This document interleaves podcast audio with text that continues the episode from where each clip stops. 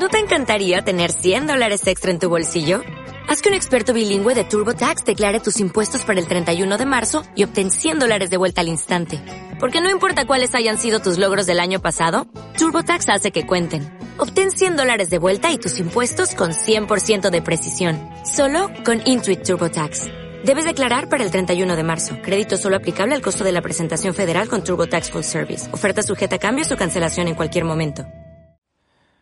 Bueno, definitivamente esta es la buena. Os voy a hablar del, un poquito más del Z Fold 3. Y bueno, para empezar os diré que la batería es regularcilla, ¿vale? La duración de la batería es regularcilla, sobre todo si lo usas con la pantalla abierta, con la pantalla grande, pues eh, a ver, es una pantalla muy grande para una batería pues grande también, pero tampoco tan grande. Otra pega es que el palito no funciona en la pantalla pequeña, ¿vale? Otra pega más es que la pantalla pequeña es demasiado estrecha y la letra, el tamaño del texto se ve demasiado pequeño. Os comenté que podía, que se podían separar las dos pantallas, con lo cual tener pantallas independientes, me refiero al tamaño independiente de cada pantalla. Y bueno, os comenté que se veía en anillo el problema no era la pantalla, el problema era que yo tenía el Microsoft Launcher y el Microsoft Launcher no entiende de, dos pantallas, de un teléfono con dos pantallas. Con el OneUI de OneUI, OneUI, uy, con el nativo de Samsung sí que entiende de dos pantallas y entonces los iconos de la pantalla pequeña, si las separas en la configuración, que yo lo tenía separado en la configuración, si lo separas, pues sí, los iconos se ven grandes y se ven bien, del tamaño adecuado. El problema es que cuando abres una aplicación, dependiendo de la aplicación, pues la letra es muy pequeña y eso sí que no se puede cambiar. Así que no se puede poner una letra más grande en la pantalla pequeña y una letra más pequeña en la pantalla grande. Eh, hay aplicaciones que no se ven, hay aplicaciones como por ejemplo Instagram, que bueno, yo la tengo porque Inconveniente tiene Instagram, tiene un montón de seguidores y pone fotos y le comentan y pone el Caturday y me envía vídeos de gatos y cosas de esas, pues hola Penny, pues me... no cabe. Entonces se ve solamente el centro. Eh, luego, en la pantalla grande, por ejemplo, Instagram se ve justo eh, situada en el centro, la pantalla y con el fondo degradado. Algo parecido al iPad cuando las aplicaciones de iPhone solo, pues algo parecido. Si omitimos el tema de la bisagra, que a veces se ve y otras veces no se ve, es muy curioso, eh, las dos pantallas son pantallacas. Son unas pantallas increíbles, las dos. Anoche, por ejemplo, estuve leyendo la pantalla de, en la pantalla grande con el Kindle, con la aplicación de Kindle, y la bisagra no se veía, pasaba, estaba en horizontal, con lo cual la bisagra pasa en, en horizontal a través de la pantalla, digamos que a media altura de la pantalla estaría la bisagra, eh, fondo negro, texto y no se veía la. Mira que busqué busqué la, bisagra y no se veía. Sin embargo, otras veces, pues sí que se ve. No sé, debe de ser la incidencia de la luz y demás, pero es algo que te acostumbras. ¿eh? Una vez que tú decides ignorar la bisagra, ignorar el, el el, agua que hace la bisagra, porque hace una, una, pequeña agua, y ya os digo que a veces no se ve, aunque la mires, no se ve, es como lo que os comenté del, de la rejilla de la cámara frontal. Si estás mirando la cámara frontal a ver dónde está, que se ve, que se ve, que se ve, pues la ves. Si estás haciendo tus cosas normalmente, pues igual que el agujero en el Note 10 e igual que el, el Notch en los demás dispositivos, no lo notas. Lo notas a veces específicamente cuando pasas el palito y ves la rejilla, pasas el palito sobre la rejilla y alguna cosa de esas. Cuando estás con el palito, con el dedo jugando, pues si pasas el dedo por entre la bisagra, notas el boom boom con el palito y con la con, con el dedo. Mm, a ver, eso tradicionalmente cuando estás haciendo eso sobre una pantalla es que la pantalla está súper guarra e instintivamente tiras a limpiarla. Eh, tienes también que hacerte un poquitín a eso, pero vamos, no son pegas, ¿vale? Son cositas que tiene el teléfono por tener una pantalla plegable, evidentemente. La cámara, por lo que veo, está a la altura del iPhone 12 Pro, Pro Max. Eh, sí que es cierto que, por ejemplo, yo cuando con una foto con el Pro Max, yo hago una foto mediocre y ves cómo la foto se mejora y se queda mejorada la primera vez que la abres. Con el Note no, con el Note tienes que hacerlo a mano. Hay una opción que pone mejorar imagen o no me acuerdo cómo se llama ahora y entonces tarda un poquitín y te mejora la imagen y entonces sí se ve como, como el iPhone. Eh, por lo demás, pues más o menos igual. Zoom de 2, eh, zoom de uno y medio hacia atrás, o sea, el panorámico de, englobar todo, no sé, no noto mucha diferencia y de cerca no tiene el problema del, del enfoque diferencial, o por lo menos a mí no me ha pasado las pocas veces que he hecho una foto de cerca como me pasaba con el Note 10. Las fotos nocturnas, parece ser que las hace exactamente igual de bien que el 12, 12 Pro Max, excepto si la hace inconveniente y empieza a retocarla, que entonces, bueno, pues no hay color. Pero me imagino que si cogiera el Note 10 una foto nocturna y la retocara, también se vería mucho mejor. El teléfono pesa 10, el Note 10, antes he dicho que el Note 10 no, que el Z Fold. Cuando diga Note 10, estoy diciendo Z Fold otra vez, venga. Bueno, pues pesa bastante, ¿vale? El iPhone 12 Pro Max pesa bastante, pero este otro pesa todavía más, es que tiene una pantalla que es, que es el doble. Y os digo una cosa, después de haber estado viendo la pantalla del, del Samsung, eh, del Z Fold, la del Note y la de los iPad, se nota que son peores. Por ejemplo, anoche estaba leyendo aquí en mi, en mi sofá, en mi despacho, estaba leyendo con la aplicación de, de Amazon en el, en el iPad de 11 pulgadas y me, los fondos los veía y dije qué, qué asco, qué mal se ve. Y entonces cogí el, el Samsung y me puse a leer con el Samsung y se notaba, ¿vale? Se notaba un montón. Eso no quiere decir que la pantalla del iPhone 12 Pro Max y la pantalla de los iPads sea mala. Quiere decir que la del Samsung es mejor. Y no tiene nada que ver el refresco de los 120 Hz porque era leer, no era hacer scroll. Si os dais cuenta, os estoy contando peguitas que tiene el teléfono. Eh, a ver, mm, no penséis que las estoy criticando. Son cosas que tiene el teléfono. A ver si os creéis que el iPhone, eh, los iPhones son perfectos y los iPads son perfectos. Y no hablemos de macOS. eh, no, a ver, son peguitas que al menos yo no les estoy dando mucha importancia y no me están impidiendo obtener eh, placer ¡Oh, placer! de usar el Z Fold 3. Cosas que me gustan mucho, el palito, el reconocimiento de escritura, eh, la traducción en pantalla, igual que hace el iPhone, esa magia maravillosa que tiene el iPhone, las últimas versiones de iOS 15, que coges una foto, una captura de pantalla de una foto y te pone, te lee el texto, pues eso también lo hace el Samsung. No es que lo haga el Samsung, es que lo hacía desde hace, desde por lo menos el Note 10, sin Plus o el Note 9, ya lo hacía, si no antes. Eh, con la ventaja de que lo hace también con holandés y el iPhone lo hace con tres o cuatro idiomas solamente. ¿Puedes hacer lo mismo con el iPhone? Sí, tomas una captura de pantalla, cargas el traductor de Google, le dices que te traduzca esa pantalla y te la traduce de cualquier idioma, cualquier idioma de todos los que tiene Google, exactamente igual que Google. Pero lo que tiene que se llama eh, escritura en pantalla y lectura en pantalla creo que es, eso mm, el iPhone lo tiene, pero solamente con unos pocos idiomas. Que esto, haces una captura de pantalla, le das con el palito, seleccionas un cuadrado, le dices que quieres sacar el texto y sacas el texto exactamente igual que con el iPhone, pero con más idiomas. Una cosa chula de este teléfono es que no tiene los bordes redondeados y no hay toques falsos. El audio tiene bastante, bastante calidad. De hecho, casi, casi os diría que se oye igual que el MacBook Pro de 16 pulgadas. No he puesto uno al lado del otro. También mi, oído es como es. Yo lo, uso para escuchar podcast y ya está. Y como ahora tengo OneDrive en todas las plataformas, pues la aplicación móvil de OneDrive en el, en el Z Fold funciona pero muchísimo, muchísimo, muchísimo, con muchísima diferencia mejor que la de iOS.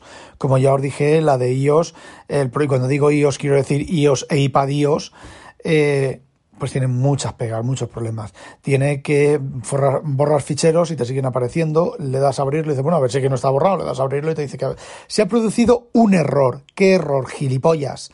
El error que se ha producido es que no existe el fichero. Por si no existe, bórralo, míralo en el servidor, joder, macho. Es que, es que, no sé, es igual que los, los revientes de, de, de Windows 11. A ver, en principio, una aplicación no tiene por qué reventar. Es decir, si revienta es que el programador ha cometido una chapucería, pero para eso está eh, los catch, los bloques try catch, hacer un catch y en el caso de una empresa como Microsoft, ¿vale? Pues recibir telemetría del crash y dejar a la aplicación que continúe funcionando. Pero ya me lo imagino yo que esto pasará como, está, como pasaba con Windows Phone, que hacías un catch, ¿vale? Eh, te daba una excepción y no podías recuperar la aplicación porque la excepción venía de las tripas de, de Windows Phone y hacías, lo que hacías era un handler y le decías a la aplicación que continuara ejecutando y después de 200, 300, 500 crashes, entonces reventaba la aplicación porque ya reventaba, pero que había veces que tenías un crash, te venía la excepción y te venía la excepción y no sabías de dónde venía. Y además venía de tripas. Pues me imagino que con, con Windows y con OneDrive y con todo eso, pues pasará exactamente lo mismo. El palito que tengo del Note 10 es el pasivo, no es el que lleva botón que hace clic y se activa y todo el rollo, que no se carga, ¿vale? No tiene batería. No sabía yo que había un palito Pro, ¿vale? Que hacía todas esas cosas y no a lo mejor pues hubiera comprado la funda con ese palito Pro o habría comprado el palito Pro, por un lado y la funda por el otro. Eh, inconvenientes, pues por ejemplo, hola Penny, eh, inconvenientes, pues por ejemplo que tengo que tocar la pantalla, para que el palito se active, tocar, no acercarlo a la pantalla. En el, en el Note 10, por ejemplo, cuando sacabas el palito de la, del housing, se, se activaba lo de, lo de la pantalla, de hacer cosas con el palito. Eh, es una ventaja porque a veces yo sacaba el palito para escribir a mano alzada y me saltaba eso y tenía que cerrarlo. Aquí, pues, eh, la pega de eso, la ventaja es que no salta eso y la pega es que si estabas con el teclado de, de teclas, pues al al activar el teclado sigue saliendo el teclado de teclas y tienes que activar el de el escribir con palito y viceversa. No es un inconveniente muy grande. Después de haber probado Windows, que unas veces habría uno y otras veces habría otro. De forma aleatoria. Aquí al menos si dejabas el del palito, sabes que cuando volvieras tenías el de palito y si dejabas el de teclas, aquí cuando volvieras tenías el de teclas. Y el teclado en la pantalla pequeña me recuerda a las pantallas de los móviles chiquititas, que bueno, pues es muy pequeño, muy, muy estrecho, pequeño no, estrecho. Y el, pues el mismo problema que con los teclados pequeñines, ¿vale?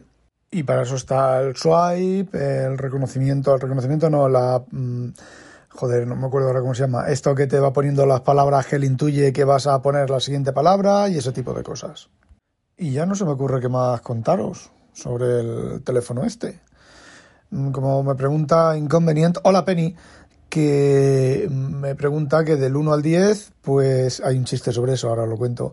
Del 1 al 10, pues le pongo un 8, 8 y medio, ¿vale? Mm, al iPhone 12 Pro, pues le pongo un 6 pelado es mucho más proactivo, Android es mucho más proactivo que, que macOS, a veces también es demasiado proactivo. Por ejemplo, hay cosas, eh, también esto tiene que ver un poco con los desarrolladores de las aplicaciones.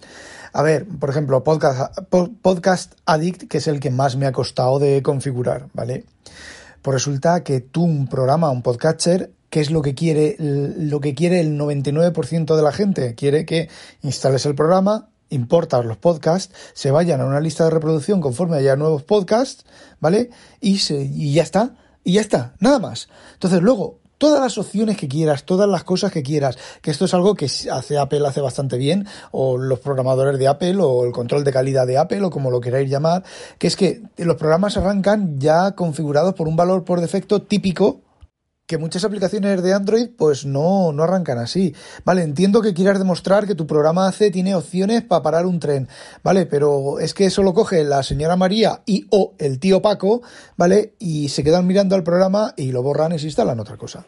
Otra de las pegas del software es que, por ejemplo, el tiempo.